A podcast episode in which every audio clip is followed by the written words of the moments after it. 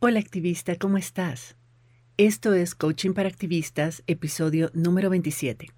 Y en este episodio te explico lo que realmente es el estrés y cómo, a pesar de la creencia general de que el estrés nos hace más productivas, nos impulsa la acción o nos ayuda a prevenir riesgos o nos prepara para enfrentar situaciones difíciles, el estrés no solo no es necesario, sino que además es contraproducente.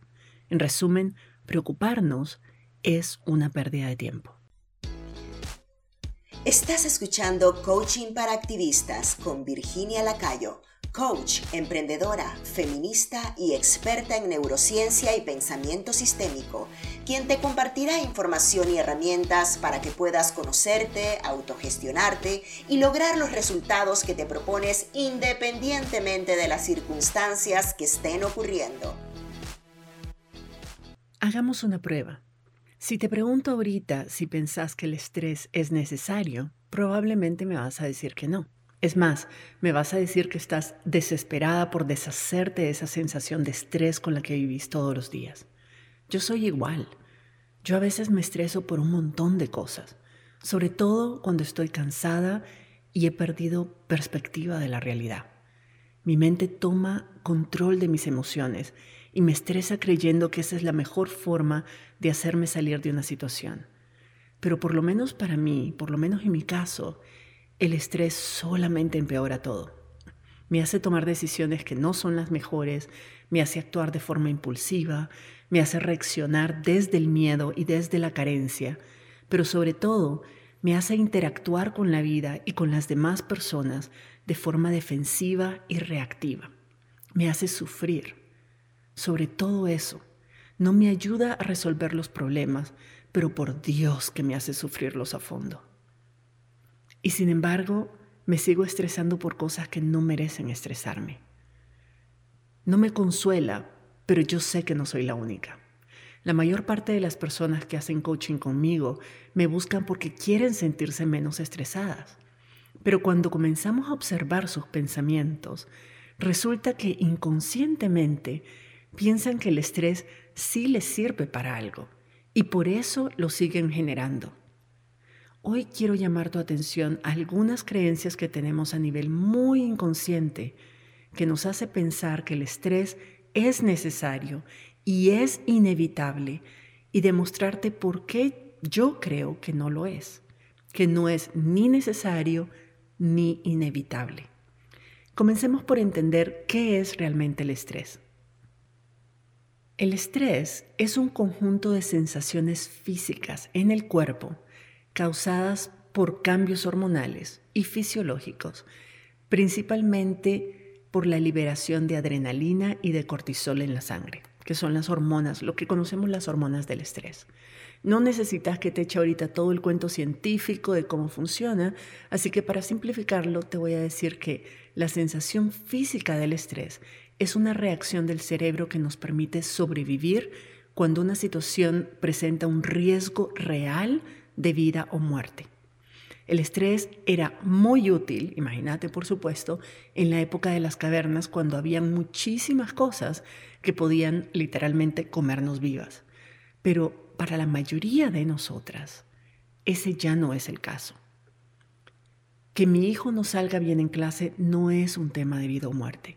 Que mi empresa esté pasando por un momento difícil no es de vida o muerte. Se siente así, yo sé, pero en realidad no lo es. Haber tenido una discusión fuerte con mi pareja no es debido a muerte. Que me hayan corrido de mi trabajo no significa que me voy a morir. Y sobre todo, tener miles de cosas que hacer y creer que las tengo que hacer todas en un día no es de vida o muerte. Hay ciertas sensaciones que parecen estrés, pero son buenas como por ejemplo cuando estamos lanzando un proyecto o nos preparamos para una competencia o vamos a defender una tesis de grado. Ese tipo de estrés nos impulsa a la acción, es positivo, pero no es de ese estrés que estoy hablando. Estoy hablando del estrés que nos hace sentir que nos vamos a morir, que todo está perdido, que nos paraliza o que nos hace reaccionar de manera compulsiva ante la situación que nuestro cerebro cree que es de riesgo, que es debido a muerte y que por tanto está metiéndonos en un estado de pánico y de absoluta pérdida de control. Ese tipo de estrés es muy perjudicial para la salud. Nuestro cuerpo no está diseñado para aguantar megadosis constantes de adrenalina y de cortisol. Además, aquí entre nos, no es bueno para nuestra figura porque el cortisol, como buena hormona de la sobrevivencia, hace que acumulemos en forma de grasa todo lo que comemos porque, según nuestro cerebro, pueden venir tiempos de hambruna, entonces hay que acumularlo todo. Entonces el estrés no nos ayuda tampoco a mantener una buena salud y a mantener nuestra figura. Pero bueno, más allá de eso, el estrés de este tipo, que es el paralizante, que es el, el angustiante, que es el que nos hace entrar en pánico y perder el control, era muy valioso cuando realmente estábamos en una situación de peligro real o cuando estamos en una situación de peligro real. Por ejemplo, nos están asaltando o hay un intento de violación o hay una agresión física o estamos siendo perseguidas. Pero cumple su rol únicamente y funciona bien únicamente si ese momento es puntual, es temporal.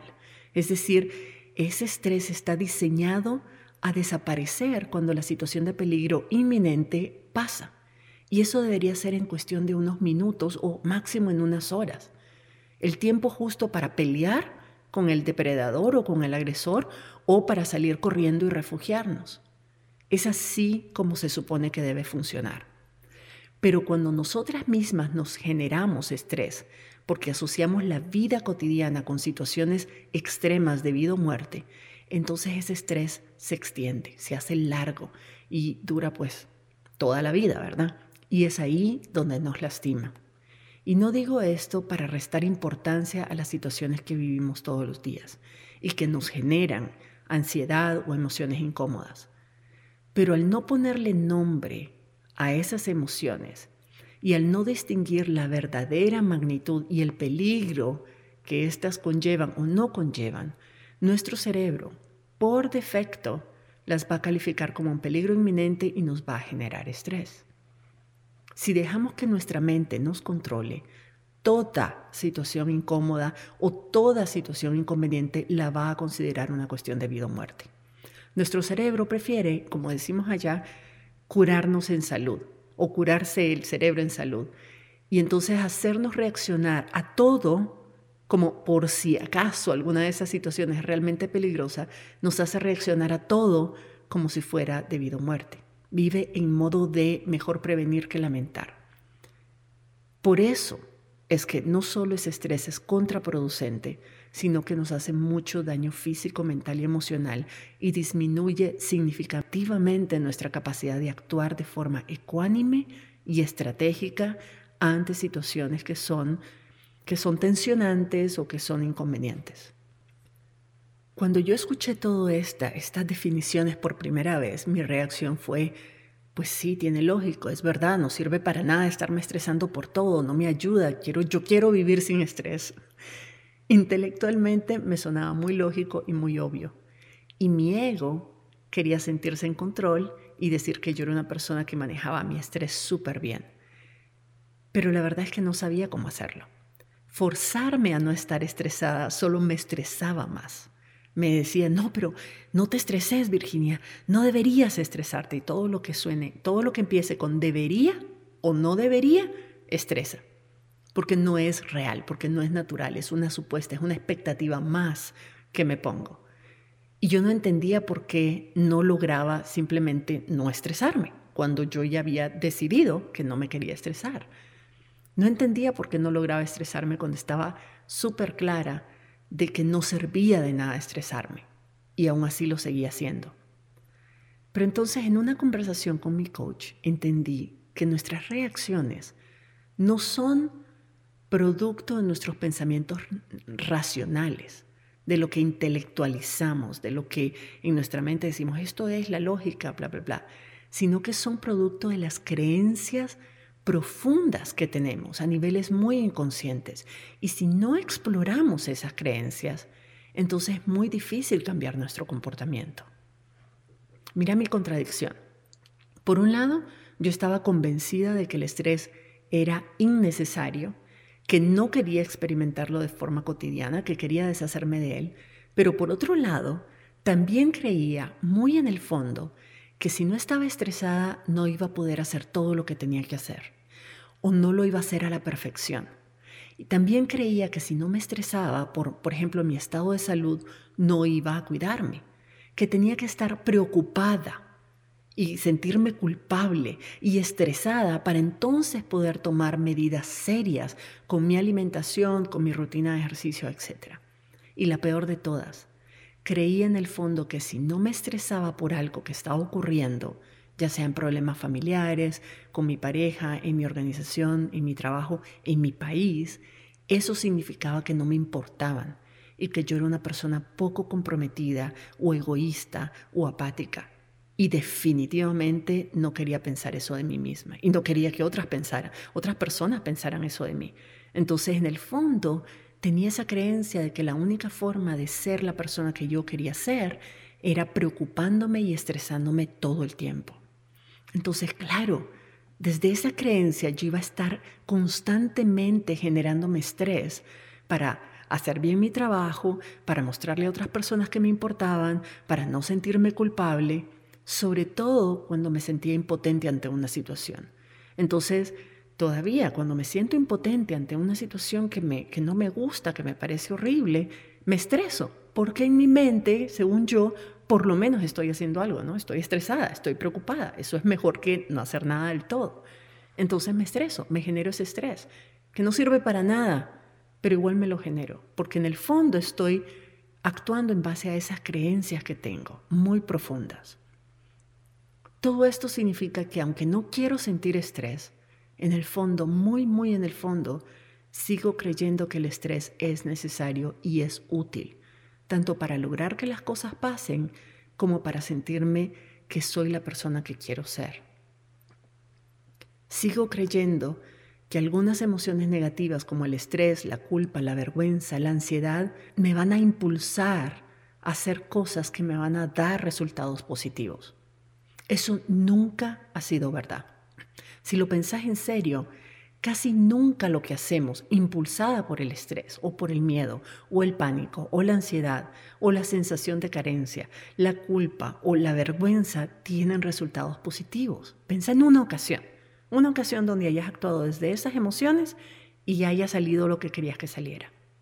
Te aseguro que en todos y cada uno de esos casos, incluso cuando las cosas salen de alguna forma bien, hubieran podido salir mucho mejor si las decisiones y las acciones que tomaste hubieran sido motivadas por una mentalidad calmada, estratégica, ecuánime y compasiva.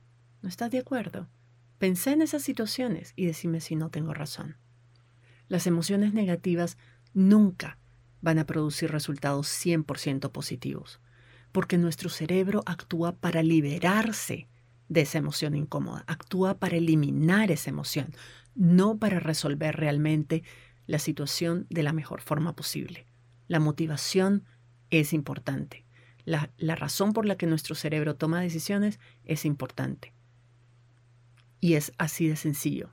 Fisiológicamente hablando, cuando estamos estresadas porque nuestro cerebro asume que estamos en una situación de vida o muerte, literalmente el cerebro deja de enviar sangre y oxígeno a ciertas partes de nuestro cuerpo para poder concentrar todas las fuerzas en optimizar las piernas y los brazos, porque eso es lo que nos va a ayudar a pelear o a correr. Entonces, el sistema digestivo se paraliza. La parte lógica, analítica, creativa de nuestro cerebro se apaga temporalmente nuestra respiración se vuelve súper rápida y superficial para mantener irrigadas nuestras piernas y nuestros brazos y mantener la adrenalina bombeando. Las personas no podemos responder positivamente a emociones negativas, es un hecho.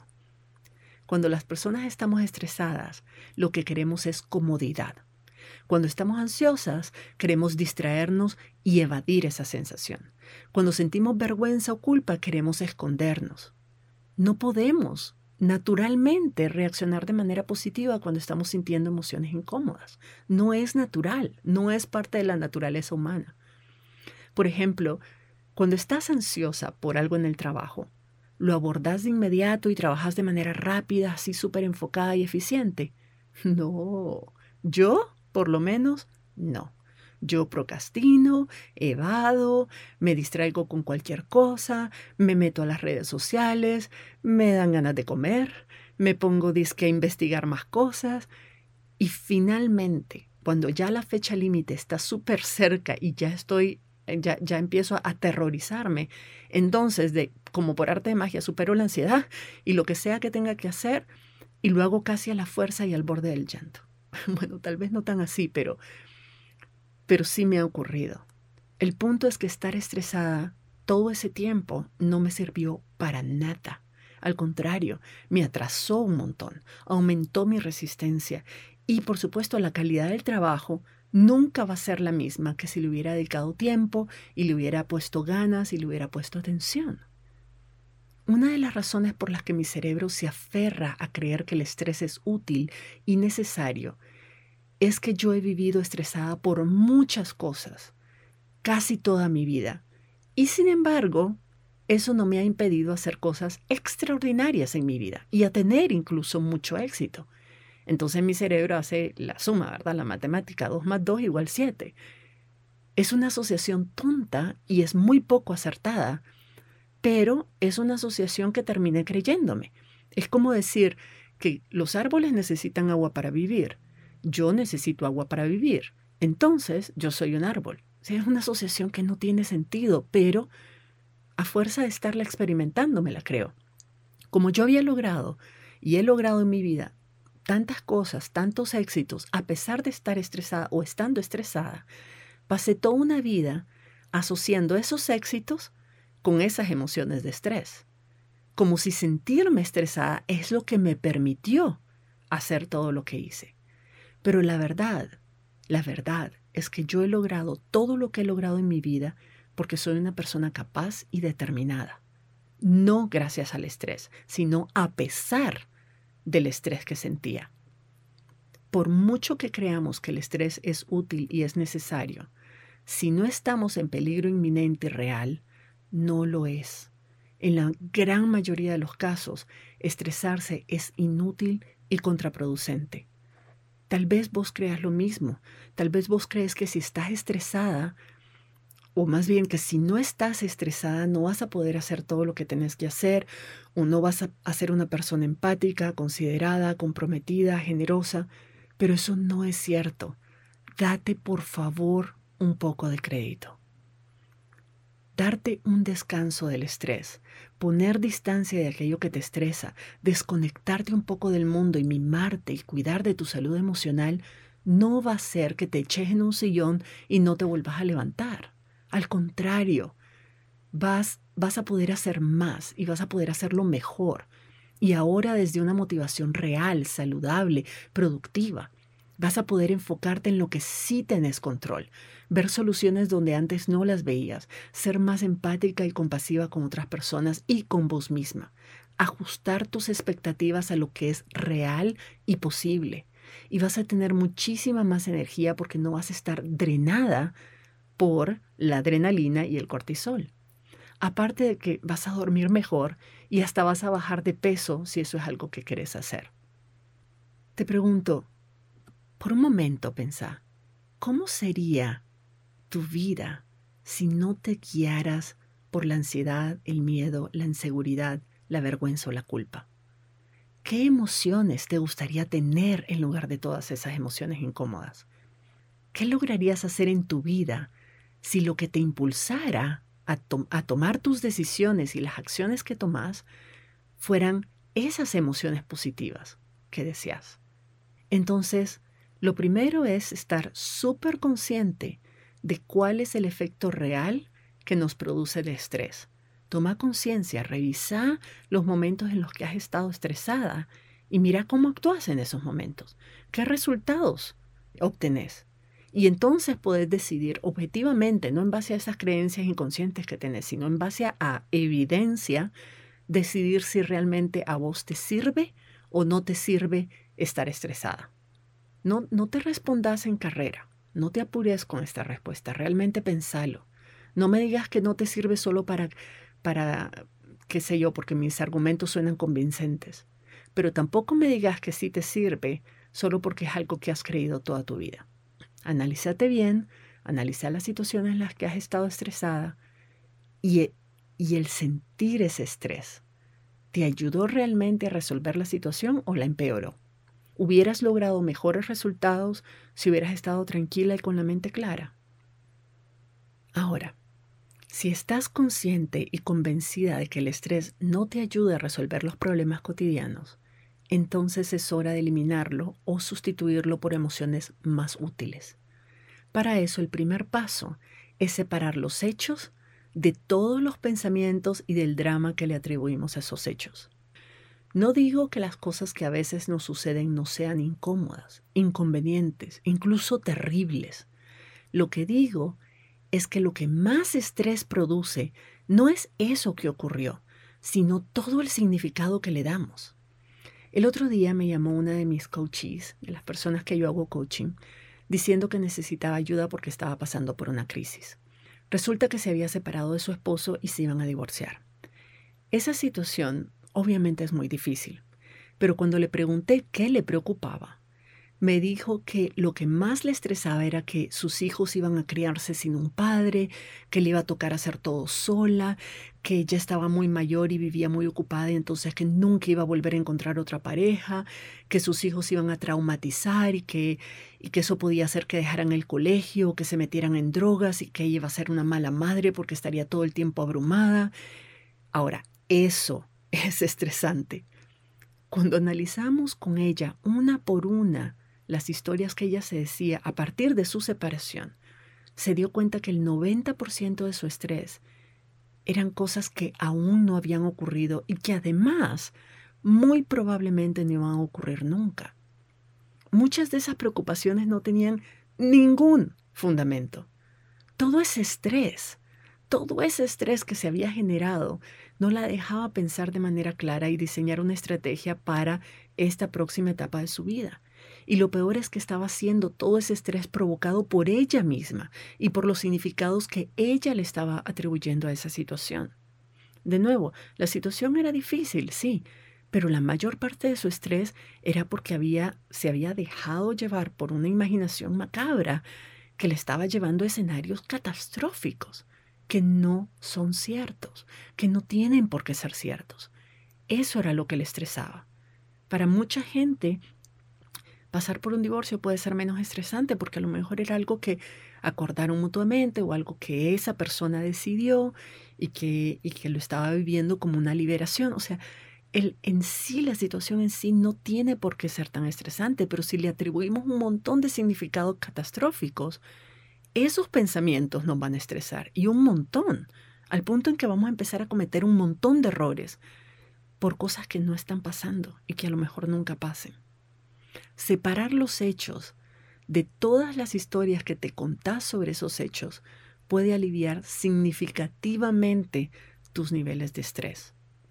Lo otro que puedes hacer es hacer algo al respecto. Una de las respuestas del estrés es la parálisis. Nos congelamos, nos bloqueamos mental y físicamente, hasta dejamos de respirar vos podés mostrarle a tu cerebro de que no hay razón para entrar en pánico, que tu vida no está en peligro. Simplemente con el hecho de respirar profundamente o de mover tu cuerpo. Esas acciones, mover tu cuerpo, salir a caminar, hacer ejercicio vigoroso, bailar, hacer alguna forma de movimiento y respirar profundo, son acciones físicas que mandan señales que tu cuerpo manda señales a tu cerebro para decirle de que seguís viva y que todo está bien. Porque tu cerebro sabe que si vos respirás profundamente es porque las cosas están, son, hay seguridad a tu alrededor, estás a salvo. Entonces, así como tu cerebro corta la respiración cuando siente miedo, si vos forzás tu respiración a ser profunda y calmada, tu cerebro dice, ah, bueno, entonces soy yo el que me enrede, porque debemos estar bien. Si, puede, si el cuerpo puede respirar bien, entonces quiere decir que estamos bien. Este comportamiento físico le ayuda a tu cerebro a tomar perspectiva y a recuperar la calma, a calmarse un poco. Y, otra forma de, tomar acciones es, es lo que hay un dicho que dice, la acción elimina la ansiedad. Y hasta cierto punto es verdad. Si en vez de enfocar toda tu imaginación, esa capacidad que tiene tu cerebro de proyectar y de imaginar y de pensar en terribles cosas, si enfocas tu imaginación, en vez de enfocarla en todas las cosas malas que podrían pasar, te enfocas en decidir cuál puede ser una cosa que puedes hacer ya, inmediatamente para resolver o mejorar tu situación, y te pones manos a la obra a hacerlo, tu cerebro va a sentir que está nuevamente en control y se va a relajar. No necesitas tener todo resuelto. Puedes ir poco a poco, una decisión a la vez. Entonces, pensá, ¿qué está en tu poder en este momento? ¿Cuál es una cosa que puedes hacer desde ya que te ayude a sentirte más en control y que te permita solucionar la situación o por lo menos mejorarla o avanzar en la solución? Una cosa, eso es todo. Una cosa que puedas hacer ya. Y al ponerte en movimiento, al empezar a actuar en función de esa cosa, de esa solución, te vas a sacar de la parálisis, que es la que refuerza esa sensación de pérdida de control y de amenaza que tu cerebro está sintiendo.